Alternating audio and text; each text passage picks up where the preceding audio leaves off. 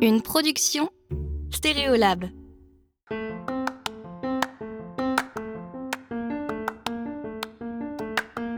Je sais pas si ça se dit, mais vraiment, j'ai l'impression d'être utile certains jours, donc c'est c'est très satisfaisant.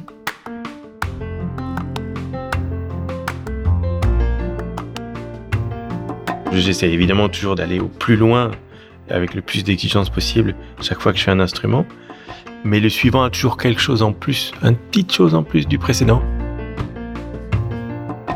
Bonjour et bienvenue dans Travail Soigné, le podcast des gens qui aiment leur métier et qui en parlent bien. Dans cette série, je vous invite à découvrir des personnalités hors du commun, leur rapport au travail et leur satisfaction intime d'exercer leur métier avec soin. Pour finir cette deuxième saison, j'ai décidé de rassembler quelques extraits choisis parmi les 16 épisodes déjà en ligne afin de permettre à quelques-uns de les découvrir et à d'autres de les entendre différemment. Commençons avec Charles Coquet, dont la passion dévorante comme l'environnement professionnel ou la vie sociale l'encourage à n'être que luthier.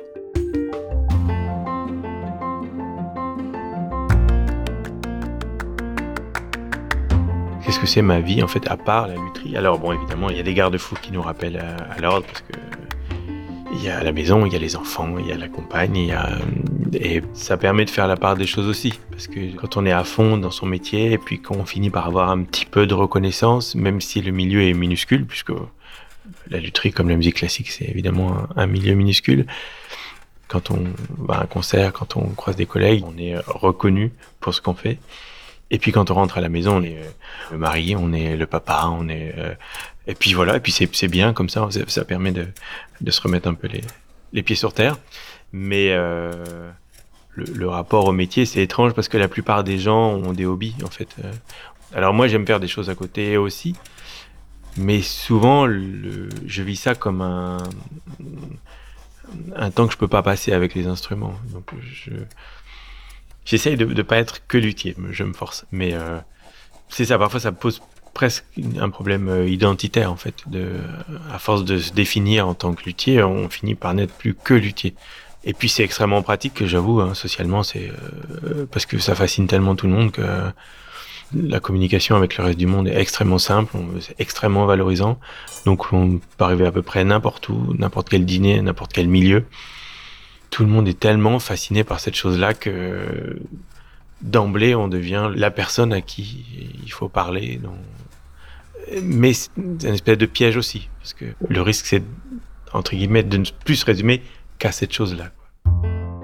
Poursuivons avec un métier qui bénéficie d'une image sociale très positive, avec Pia, sage-femme en région parisienne, pour qui son métier et l'hôpital sont indispensables à son équilibre. Et moi, je travaille depuis 2014 euh, dans le même hôpital, ici à l'hôpital Foch. Et j'ai pris une pause de six mois il y a deux ans pour voyager. C'était un rêve, donc euh, je suis allée jusqu'au bout et j'ai découvert euh, en voyage que je parlais tous les jours de mon métier et qui me manquait énormément. Euh, j'avais besoin d'une pause parce que je pense qu'il faut s'aérer l'esprit et que j'avais beaucoup travaillé pendant trois ans, euh, de jour comme de nuit, donc euh, j'avais besoin de cette pause pour moi. Mais je me suis rendu compte que c'est un métier qui faisait partie de mon quotidien et que je pouvais pas complètement l'éliminer. Et il faut savoir prendre des vacances régulièrement comme tout le monde. Il faut savoir avoir une vie complète à côté, mais j'ai besoin d'être à l'hôpital. Et j'aurai toujours besoin, je crois. Je pense que c'est... J'aime pas trop le mot thérapie, mais je, je vais bien parce que je vais au travail. Comme j'adore être à l'hôpital, il faut trouver du temps où on l'est pas et se reposer, mais euh, je suis très satisfaite après une bonne journée de travail. Je suis bien dans ma vie personnelle si j'ai effectué une bonne journée, si j'ai eu un, de beaux accouchements, des belles consultations, des échographies, euh, annoncer des sexes aux parents, c'est génial et j'adore rentrer chez moi et l'avoir fait. Abordons le rapport au travail par un prisme très différent, celui de l'écrivain David Thomas, qui mène aujourd'hui la vie dont il rêvait adolescent. J'ai du mal à parler du rapport au travail d'écrivain. Alors, est-ce que j'ai du mal à considérer l'écriture comme un métier ou est-ce que je ne me sens pas suffisamment légitime pour me considérer comme un écrivain alors que maintenant j'en suis un puisque euh, je vais bientôt publier mon septième livre ou probablement aussi que dans le travail il y a quelque chose d'une contrainte je sais ce que c'est que d'aller au travail tous les jours, moi. Hein. Je sais ce que c'est que de prendre le métro tous les jours, euh, à la même heure, euh, de se cogner les collègues de bureau, euh, la machine à café, les coups de bourre. Bon, tout ça, je sais ce que c'est que la vie de bureau. Je l'ai vécu. Et je l'ai vécu suffisamment longtemps pour savoir vraiment ce que c'est. Donc c'est peut-être pour ça que comme j'ai la chance d'avoir la vie dont je rêvais à 16 ans, je ne considère pas ça comme un travail. La différence qu'il pourrait y avoir hein, entre un travail, euh, en tout cas par rapport au travail que je faisais avant, c'est le rapport au temps. Écrire un livre, en général, ça prend plusieurs mois. Donc on n'est pas dans le même temps que les autres. Et puis, il n'y a pas le même investissement non plus. On s'expose, toujours dans son travail, on s'expose. Mais on s'expose pas euh, autant. Moi, quand j'écris un livre, j'y mets plus de moi-même. Je m'investis plus. Je me livre. Voilà, c'est, j'aime bien cette expression de se livrer quand on écrit. Parce que c'est, aussi de ça dont il s'agit. Pas tout le monde, mais moi, en tout cas, je suis là-dedans. Je me livre. Masqué, mais je me livre. Bien sûr, inévitablement, je peux pas avoir le même rapport au travail que, que quand euh, j'étais journaliste ou maquettiste. Une chose m'avait frappé au cours de mon entretien avec Gloria, danseuse au Crazy Horse, c'était de voir à quel point sa passion pour son métier est intimement liée à l'endroit où elle l'exerce, au point qu'ils sont devenus indissociables. Quand je parle du Crazy Horse, c'est très difficile de parler de travail. Parce qu'il ne s'agit pas d'un travail pour moi. C'est, ça fait vraiment partie de ma vie. Je suis toujours danseuse. Euh, non, ce n'est pas vrai. Euh, je suis une crazy girl. C'est comme ça qu'on appelle les danseuses du crazy. Parce que le Crazy Horse m'a appris des choses que j'utilise, entre guillemets, dans ma vraie vie. Je suis beaucoup plus confiante en moi depuis que je suis ici. Je sais aussi euh, jouer avec la séduction et ma féminité d'une façon différente. C'est quelque chose de tellement unique que je ne suis plus seulement danseuse. Et le crazy est devenu ma passion. Euh, je ne quitte pas mes amis en leur disant je vais au travail. Je leur dis je vais au crazy.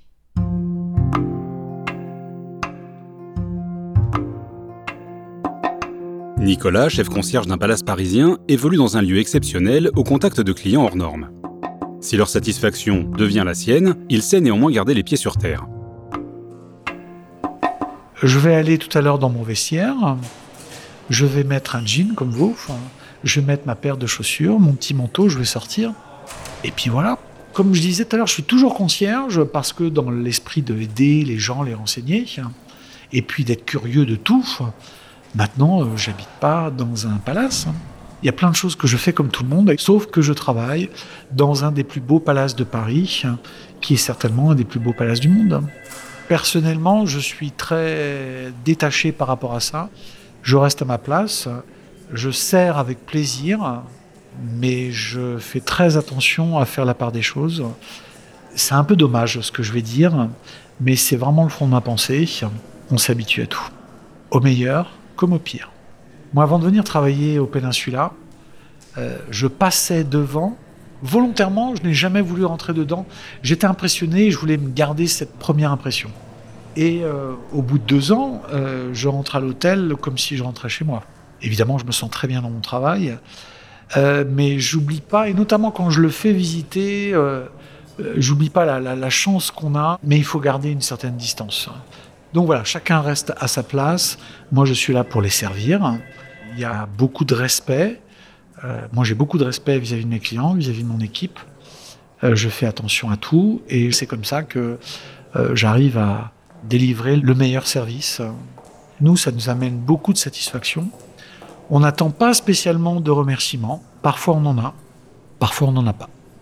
Mais au moins, quand on rentre à la maison le soir, on a cette satisfaction du travail bien fait.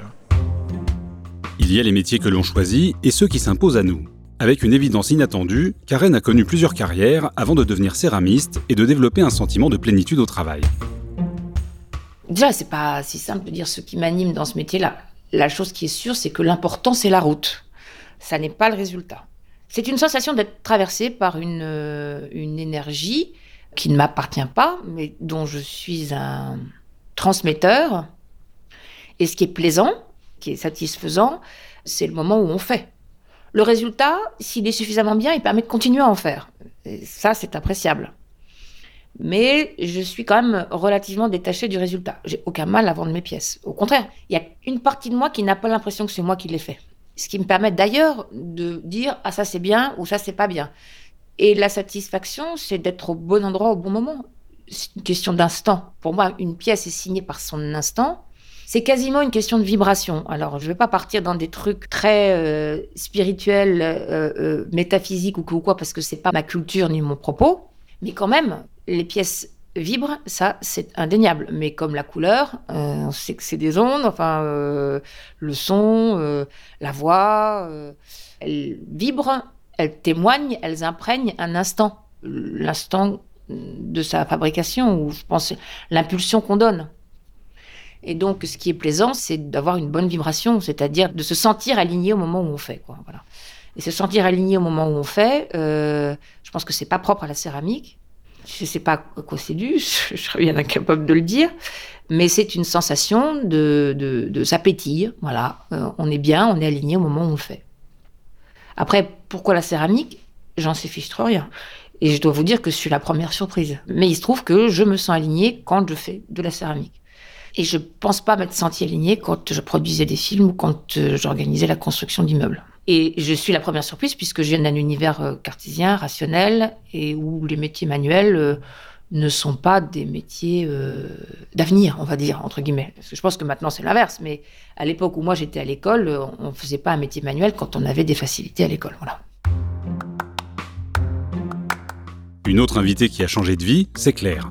Formée au métier de la communication et du marketing, elle s'est finalement tournée vers l'ébénisterie et la restauration de mobilier ancien, qui lui permet de marier travaux manuels et intellectuels.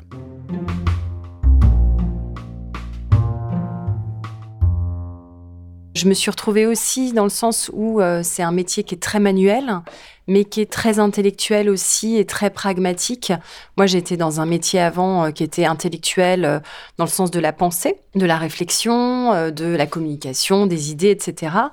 Mais dans la restauration de mobilier, dans l'ébénisterie, j'ai trouvé au-delà de ça aussi un métier qui est intellectuel dans la conception graphique, spatiale. C'est beaucoup de calculs, de dessins techniques, de géométrie, mais il y a aussi beaucoup de chimie parce que j'ai besoin de savoir comment euh, mes produits vont réagir les uns avec les autres, euh, quel solvant je peux utiliser sur tel vernis, pouvoir reconnaître l'école, etc. Alors que euh, moi, à l'école, j'avais zapper euh, tout ce qui était maths, scientifique le plus tôt possible avec cette persuasion que c'était pas pour moi et que euh, jamais de la vie je serais une scientifique ou une matheuse.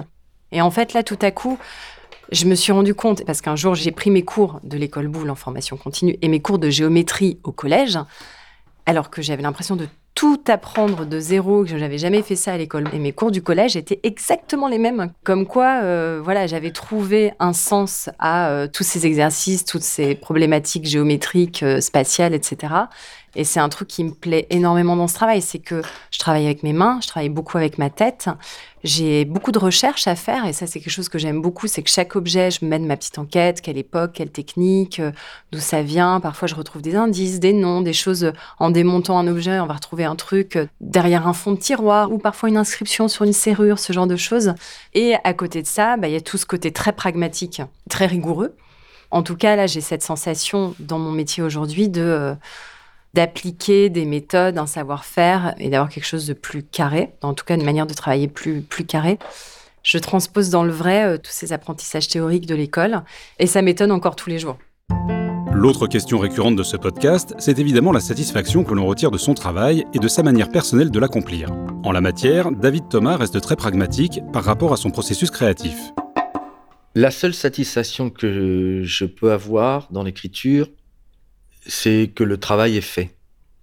Je ne peux pas prétendre être satisfait de ce que j'ai écrit. C'est pas de la fausse modestie ou de le dire qu'on est éternellement insatisfait. C'est pas vrai parce que si j'envoie un éditeur, c'est que je me dis que c'est suffisamment abouti pour l'envoyer. Donc, quelque part, je suis satisfait de mon travail. Mais je sais aussi que je peux éternellement améliorer ce que je fais et surtout avec des recueils de microfiction. Je peux en retirer une ou deux, je peux en, en mettre une autre, je peux encore fignoler le. Si on part là-dedans, on s'arrête jamais. Donc moi, euh, c'est la publication qui me fait me dire à un moment, allez, stop, là, c'est terminé, le livre est fini. Euh, ben, c'est peut-être pas euh, le livre de tes rêves, mais il y a un moment, il faut s'arrêter. C'est lié à ma personnalité. Je pense que on n'écrit pas 8 heures par jour, mais quand on travaille au bureau, on ne travaille pas 8 heures par jour non plus. Donc ce qui compte, c'est ce qui est fait. Moi, ma satisfaction, elle peut être que là-dedans, elle peut être que dans le travail accompli. Et je sais aussi, parce que je compose des livres qui sont faits de 70, 80, 100 textes, je ne peux pas être satisfait de tous les textes. C'est pas possible. Il y a des textes que je trouve peut-être moins percutants, mais qui ont un sens. Un sens par rapport à mon travail, par rapport à la globalité de mon travail, par rapport à ce que je suis. Ça a un sens. On peut pas toujours être au top, hein. Ça, c'est pas vrai, ça. J'y crois pas à ça, moi. Ce qu'il faut, c'est équilibrer. Moi, mes livres, ils sont composés avec des pleins et des déliés. Ça monte et puis ça redescend. On prend une respiration et on repart. Et, et c'est pour ça que quand j'étale tous mes textes par terre, avant de composer mes livres, c'est une façon de rythmer le livre aussi. Quant à Gloria, la satisfaction se manifeste autrement, notamment au cours des numéros qu'elle interprète en solo sur la scène du Crazy. La satisfaction vient vraiment des sensations qu'on a sur scène. Le jour où je sens que mes épaules descendent, que je commence à relâcher pendant mon numéro, que je ne suis plus en train de penser à la Corée, mais plutôt de travailler à l'interprétation, aux émotions, et je me sens assez libérée pour essayer des nouvelles choses aussi. Parce qu'il faut savoir que les Corées sont vraiment créées sur la danseuse, et que ce qu'on a le droit de faire, c'est aussi de changer des petites choses pendant le numéro. Et comme la direction est dans la salle, on a toujours un retour immédiat qui nous dit ça, ça marchait très bien, ça, ça marchait pas. C'est comme ça qu'on s'approprie du solo et on a vraiment une évolution constante. Il y a le petit quelque chose qui nous permet vraiment d'avancer dans nos numéros. Et la plus grosse satisfaction, ça vient pas du public, ça vient de toi-même quand tu rentres dans les loges et tu te dis euh, je l'ai vraiment bien senti. Personnellement, ça ne m'est jamais arrivé de rentrer euh, dans les loges de et de me dire euh, ça s'est bien passé et que la direction me dit non en fait c'était pas ton meilleur. c'est arrivé souvent le contraire. Il y a eu deux jours où je suis rentrée dans les loges, je me suis dit je l'ai vraiment mal senti, ça n'allait pas du tout, ça ne me plaît pas ce que j'ai ressenti. Et bah la direction arrive et me dit Gloria c'était génial ce soir. bah, c'est très étonnant mais ça nous arrive. Pour Michael, tailleur à l'abri du monde dans sa boutique parisienne, la satisfaction se manifeste régulièrement par la collaboration créative qu'il entreprend avec ses clients et la piqûre de rappel d'une émotion forte. Généralement, euh, il se passe toujours 3 à 4 semaines entre la prise de mesure, le choix du tissu et le premier essayage. Ce premier essayage, c'est très particulier parce que quel que soit le costume que je vais essayer, quand je passe le costume sur la personne, je ressens euh, ce que j'ai ressenti la première fois que j'ai vu un de mes vêtements porté. J'ai ressenti un truc qui est entre le, jour du bac, le permis de conduire et euh, la première fois qu'on fait l'amour. Multiplié par mille. Voilà, c'est à peu près ça, ce que j'ai ressenti. Et aujourd'hui, à chaque fois que j'essaye le, la première fois le costume sur la personne, ben, je ressens un peu de ça. Évidemment, pas ça, sinon je serais déjà mort, mais un peu de ça. C'est vraiment satisfaisant. Je sais qu'il y a d'autres métiers comme ça qui procurent ce genre d'émotions euh, quotidiennes. Ben, moi, c'est ça. Euh, quand je crée le, le, costume avec la personne et que la personne part et que je regarde mon croquis, que je le... Là aussi, il y a quelque chose que j'adore. La création. En fait, souvent, je refusais le terme de créateur en disant c'est un peu trop pompeux, c'est un peu trop. Non, je suis un créateur. Être un créateur, c'est voilà, c'est c'est matérialiser une idée. Vous avez une idée, vous voyez quelqu'un et vous imaginez un costume et puis vous le matérialisez, vous le faites fabriquer, puis après vous le finissez. Et à la fin, il y a un résultat qui vous satisfait ou pas, mais vous avez créé quelque chose. Et ça, c'est aussi euh, Enfin, je ne me vois pas faire autre chose. Si Claire a pris soin de ne pas se laisser dévorer par un travail qui la passionne, le plaisir qu'elle en retire est principalement lié à la variété des tâches qu'elle accomplit.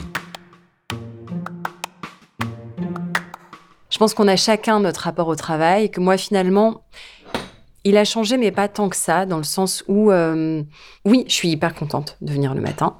C'est pas un poids, mais je me suis aussi petit à petit mis plus de règles. À un moment donné, j'aurais pu perdre ma vie personnelle, justement, euh, en me disant, comme c'est quelque chose que j'aime, je peux le faire tout le temps. Mais en fait, ça me ressemble pas. Moi, j'ai besoin euh, de pouvoir m'intéresser à d'autres choses pour retrouver mon équilibre à moi, d'avoir des loisirs différents, et tout est source d'inspiration. Et puis finalement, ça vient nourrir aussi euh, ce que je fais à l'atelier. Ce que je préfère dans mon métier, c'est que c'est varié. Je suis quelqu'un qui a besoin de pas trop être dans la routine et la répétition. Et en fait, dans ce métier-là, euh, je vais faire des choses très différentes d'une semaine à l'autre, d'un jour à l'autre. Et euh, je pense que c'est la richesse de ce métier.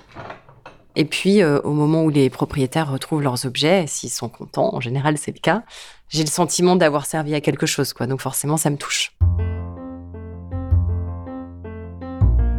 Vous le découvrirez en écoutant son épisode en intégralité. La satisfaction de Pia est nourrie de rencontres, d'histoires, d'émotions et du sentiment d'être utile qu'elle exprime avec une infinie modestie. En soi, les gestes, alors ça peut apeurer certaines personnes qu'on fasse des accouchements, mais le geste est assez euh, simple, entre guillemets. Euh, oui, il y a du sang, oui, il y a des cris, il y a des pleurs, mais c'est pas pour ça qu'on est là. En tout cas, même si on a toujours un peu l'adrénaline, comme tous les gens qui travaillent à l'hôpital, hein, d'avoir une urgence, d'avoir une grosse hémorragie, de réanimer un enfant, ça nous excite toujours un petit peu. Mais la plus grande joie, c'est l'accompagnement. Je ne sais pas si ça se dit, mais vraiment, j'ai l'impression d'être utile certains jours, donc c'est très satisfaisant. Et pour sa part, Charles poursuit une quête de perfection qui, fort heureusement pour lui, pourrait durer une vie. Je préfère toujours l'instrument à venir, en fait. J'essaie évidemment toujours d'aller au plus loin, avec le plus d'exigence possible, chaque fois que je fais un instrument. Mais le suivant a toujours quelque chose en plus, une petite chose en plus du précédent. Alors, évidemment, chaque année, euh, il y a un moment où je me dis ah non mais là vraiment là, là c'est quand même bien quoi. Là c'est ça ressemble vraiment à quelque chose de vernis. C'est c'est beau. Et puis l'année suivante, je me dis ça encore. Et puis l'année d'après encore. Donc euh, je d'une certaine manière, tant mieux parce que euh, ça occasionne le, le, fait que je sois jamais rassasié. Mais ça me, ça me pose des difficultés pour répondre à votre question. Je, je sais pas quand est-ce qu'on devient vraiment un luthier euh, accompli et, pleinement satisfait de ce qu'on produit. J'espère jamais.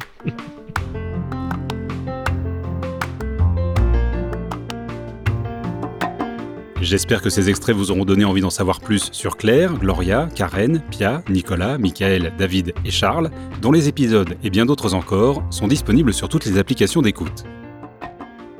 Si vous avez aimé cet épisode, montrez-le sur votre plateforme d'écoute préférée. Un abonnement, 5 étoiles et un commentaire, si votre application le permet, sont très importants pour qu'il puisse être découvert par d'autres auditeurs. Et surtout, parlez-en autour de vous. Vous pouvez suivre votre travail soigné via les comptes Stéréolab sur Instagram, Twitter et Facebook et m'envoyer vos suggestions pour de prochains épisodes. Merci pour votre écoute et à très bientôt.